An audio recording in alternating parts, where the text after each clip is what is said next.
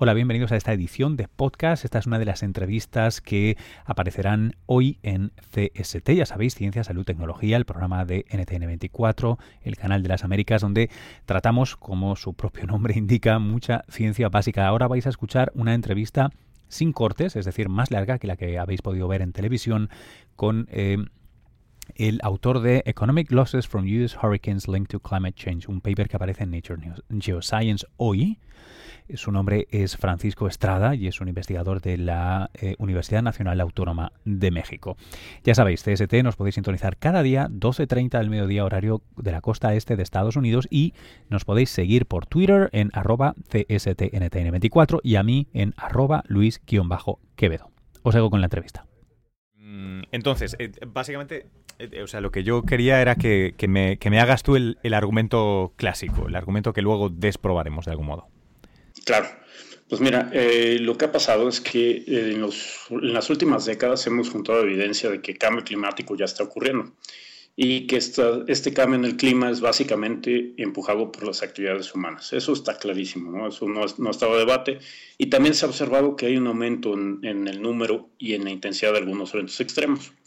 Lo que ha pasado con las pérdidas económicas es que en general se ha dado la explicación de que es un problema social. O sea, lo que estamos haciendo es que los desastres naturales tienen un gran componente social. Estamos poniendo más gente y más riqueza donde a lo mejor en principio no deberíamos de haber puesto esa gente y esa riqueza porque es un área de riesgo. ¿no? Y no hemos tomado las medidas como para reducir ese riesgo. Entonces, estudios previos lo que han, lo que han mostrado es que pues estas pérdidas se deben básicamente a eso, a que estás poniendo más gente y más riqueza donde ocurren estos fenómenos. Entonces han dado por descontado la existencia de una señal de cambio climático. No, no se pensaba que cambio climático estuviera impactando ya estas pérdidas, se pensaba que esto iba a ocurrir a finales de este siglo. Ajá. O sea, si, eh, digamos, el típico argumento que yo he escuchado muchas veces es que cuando se dice, eh, Dios mío, los efectos de Katrina o los efectos de Sandy, eh, bueno, no, esto es completamente normal, no tiene nada que ver con el cambio climático, en todo caso no teníamos que haber construido estos fantásticos nuevos barrios en esta zona tan, tan peligrosa. Eso es el, el argumento que se da más normalmente o que se ha dado mucho tiempo, ¿no? Ese es exactamente. Y además a eso se suma que, por ejemplo, no tenemos datos con confiabilidad muy grande, ¿no? En cuanto, por ejemplo, cómo han cambiado los huracanes, los datos, la calidad es bastante regular. Y la calidad de las pérdidas económicas de los datos sobre pérdidas económicas es también regular. Entonces se necesitan análisis estadísticos más a profundidad como para poder extraer o diferenciar estas distintas señales, ¿no? La, la señal de cambio social, y la señal de un posible cambio climático. Ok. Em, y ahora, eh, y ahora venís vosotros. ¿Qué, es, ¿Qué es lo que habéis estado haciendo? ¿Habéis estado reevaluando eh, datos que se conocían? Exactamente, mira, lo que pasa es que los estudios anteriores ah, tienen un gran supuesto, ¿no? que las pérdidas económicas por, por ejemplo, huracanes, son proporcionales a la riqueza y a la población que está. O sea, por ejemplo, si tu población aumenta 10% y tu riqueza aumenta 10%, tus pérdidas van a aumentar en esa misma proporción. Entonces, ese es, un, ese es un supuesto muy fuerte, porque, por ejemplo, si tú implementas medidas de adaptación, pues no necesariamente tus pérdidas van a aumentar a la misma velocidad que lo que has aumentado en tu riqueza o en tu población. Entonces, esto lo que hicimos nosotros es que eso es una cosa que se puede probar empíricamente con los datos. ¿no? Se le puede preguntar a los datos, este supuesto se vale o no se vale. Y lo que encontramos nosotros es que no se vale. O sea, las pérdidas han aumentado menos rápido que la riqueza y la población. O sea, algún grado de adaptación ha tenido lugar.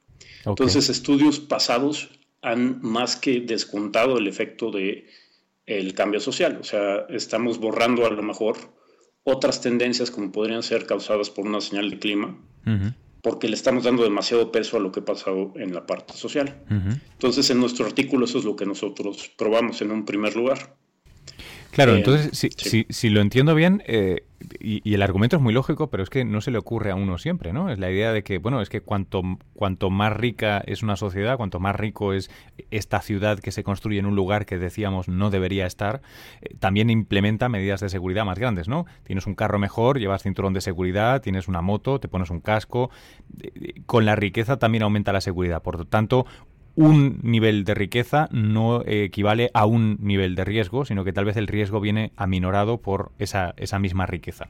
Más o menos va por aquí. Exactamente, eso ha atenuado el riesgo, el riesgo al que se enfrenta la gente en estos lugares. Y bueno, eh, como te comentaba, los datos son, no son particularmente buenos, la calidad. Entonces, pues no se puede hacer una atribución directa. Por ejemplo, cuando uno habla, por ejemplo, del cambio en la temperatura global, si hay estudios en los que se puede atribuir directamente las actividades humanas a este cambio en la temperatura. Con la calidad de estos datos es muy difícil hacer esto. Entonces, lo que nosotros hicimos es, bueno, encontramos una señal que no tiene que ver con el aumento en la riqueza y no tiene que ver con el aumento en la población, en las pérdidas. Eh, y la pregunta que nos hicimos es, ¿es esto consistente con cambio climático? ¿No? Entonces lo que hicimos fue ponernos a analizar eh, variables geofísicas, por ejemplo, el número de huracanes, su intensidad, cuántos de estos han causado pérdidas en Estados Unidos y empezamos a ver, bueno, pues el número de estos eventos ha ido aumentando y también parece ser que su intensidad. Entonces, este, con todos los mm, peros que pueden tener estos datos, porque están incompletos, la calidad no es tan buena, eh, encontramos que también eh, hay una señal, en, o sea, hay una, hay una tendencia hacia el incremento en el número de huracanes y su intensidad, y que además esta tendencia es consistente con la tendencia que podemos ver, por ejemplo, en la temperatura global, que aquí lo tomamos como un índice de cuándo, cómo ha cambiado el clima. Entonces, todo esto es consistente. Eh, y pues bueno, la, conclusión lógica es, mira, no te podemos decir, no te podemos asegurar que las pérdidas económicas han aumentado por cambio climático antropogénico, pero lo más probable es que sí haya algo de eso, ¿no? Es, toda la información apunta en ese sentido. Eh, tengo dos, dos, cosas más que, me gustaría preguntarte. Una es, em, porque vamos a estar hablando sobre el niño, sobre el niño además tan, tan potente que estamos viviendo y que, que todavía nos queda eh, este año. Em, el niño no es uno de los efectos que está, que está mediando nada de todo esto, ¿verdad? No, no, no, no. El niño es variabilidad natural y no se ha podido probar que haya una influencia de cambio climático sobre el fenómeno del niño. Otra, otra de las cosas interesantes es que no necesariamente se encuentran eh, huracanes brutalmente más, más fuertes, sino que estaba, estaba leyendo luego en el, en el, en el ¿sabes? El News and Views que, acompaña el paper. Sí. Em, estaba leyendo un comentario que me parecía muy interesante, ¿no? Que es que eh, seguramente también la, la, zona... Perdóname, es que voy, a hacer la pregunta fatal, te la voy a intentar hacer bien. Es que esta, este fin de semana estaba, estaba precisamente visitando a un... Segura, directa o indirectamente un colega tuyo, supongo, un... un, eh, eh, un tipo que se dedica a física atmosférica en, en, el MIT y estaba hablando precisamente de huracanes y cambio climático. Y eh, él el argumento que hacía es que, claro, no eh, crecen en potencia, sino que hay una especie de plató, ¿no? Se saturan con, la concentración de CO2, no van a crecer mucho en potencia, pero sí en el área de distribución donde van a aparecer. Y uno de los comentarios que hacían aquí en el News and Views, que me, que me causó mucha curiosidad, es que, claro, parte de los daños que, que vosotros detectáis eh, y, los críticos dirán, bueno, es que ya ha habido huracanes de esta intensidad antes, se pueden explicar porque están en zonas extrañas, ¿no? Yo ahora mismo te hablo desde Nueva York, donde nos comimos Sandy y, no nos lo esperábamos y causó unos daños inesperados. Hay, algo por ahí, ¿verdad? Exactamente, mira, es en las zonas donde van a pegar, que a lo mejor son inesperadas, como tú mencionas, pero también, por ejemplo, nosotros tenemos esta tendencia a sobresimplificar las cosas, ¿no? Cuando uno piensa en huracanes, lo único que piensa es en su número y su intensidad, ¿no? Es la, la, intensidad ha aumentado, el número ha aumentado y eh, se acabó la discusión. Bueno, hay muchas otras características de los huracanes que nos pueden impactar, por ejemplo, el tamaño del huracán, ¿no? ¿Cuánto tiempo dura ese huracán, ¿no? Un fenómeno muy importante es si tenemos además que el nivel del mar ha ido aumentando, pues el, el impacto, por ejemplo, esto que se llama... Eh, ah, eh, surge, ¿no? Exactamente. Sí, la, marea, la, marea de, sí, no, no la marea de tormenta. Gracias. Este, eso, pues, va, va, vas a tener impactos mucho más grandes. Hay que recordar que gran parte de los impactos de los huracanes es por las inundaciones también, ¿no? Entonces tienes un chorro de características, tienes muchísimas características que pues, no necesariamente eh, tenemos medidas, ¿no? O sea, tenemos medido la intensidad tenemos medido el número del huracán, ¿no? cuántos números, cuántos huracanes tenemos por, por temporada y eso. Pero hay otras características que tienen un impacto importante en cómo se van a presentar las pérdidas que no están registradas, sino, o sea, puede ser, pudieras tener el caso de que el número de huracanes no aumente ni su intensidad que está registrando y sin embargo las pérdidas aumenten y esto podría estar relacionado con cambio climático. Hmm. Otras características pueden cambiar, sí. Em, déjame que me ponga ahora muy, muy, muy periodista. Aplicaciones, porque está muy bien conocer todo esto y sé que seguro que se tienen que hacer más estudios porque, bueno, por, primero porque los datos con los que os habéis peleado son imposibles, ¿no? Y estaría bien tener mejores y reanalizar, etcétera, etcétera. Sin embargo, em, puedo decir, es, es justo decir que habéis eh, dado luz verde a reabrir un debate que se daba en gran medida por, por, por cerrado, por resuelto. O sea, la idea de, oye, sí, igual tenemos que empezar a contemplar también el efecto de cambio climático antropogénico en este tipo de daños, que hasta ahora era tabú. Sí, exactamente. Este, llevamos, no sé, 15, 20 años diciendo que cambio climático no ha impactado en las pérdidas por volcanes. Y este, este artículo el punto principal es que va a reabrir ese debate.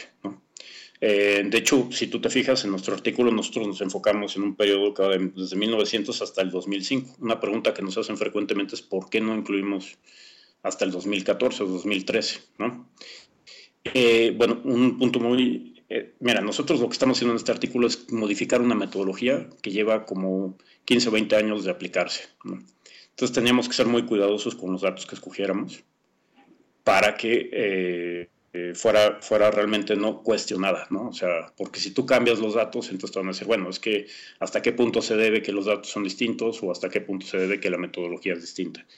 Entonces, eh, pues eso, eso, fue una cosa que, que, le dimos mucha importancia. Y la importancia, otra parte muy importante del paper, me parece, es que, por ejemplo, cuando uno piensa en los, los impactos económicos futuros del cambio climático, Eh, cuando trata de cuantificar cuánto nos va a costar cambio climático y entonces decir cuánto tengo que mitigar o cuánto tengo que invertir en, adaptación, pues si dejamos fuera esta parte de eventos extremos, que por ejemplo en huracanes se pensaba que a lo mejor íbamos a empezar a percibir esta señal a finales de siglo o un poco más tarde que eso, bueno, pues si uno deja fuera esta parte de eventos extremos, eh, se pierde parte de la película.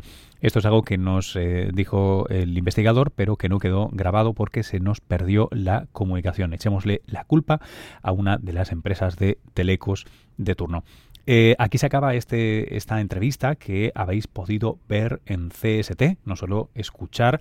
Os animo a que nos sintonicéis cada día a las 12.30 en el horario de la costa este de Estados Unidos. Nos podéis encontrar en www.ntn24.com. Y por supuesto, si eh, seguís aquí en el podcast, pues eh, vais a poder escucharnos de vez en cuando cuando tengamos buenas entrevistas con eh, científicos hispanohablantes. Habéis escuchado a Francisco Estrada de la UNAM, de la Universidad Nacional Autónoma de México, comentando un paper publicado en Nature Geoscience este lunes que se titula Economic Losses from US Hurricanes Linked to Climate Change. Seguidnos en Twitter, donde tenemos dos handles, arroba cstntn24 y arroba luis-quevedo. Hasta luego.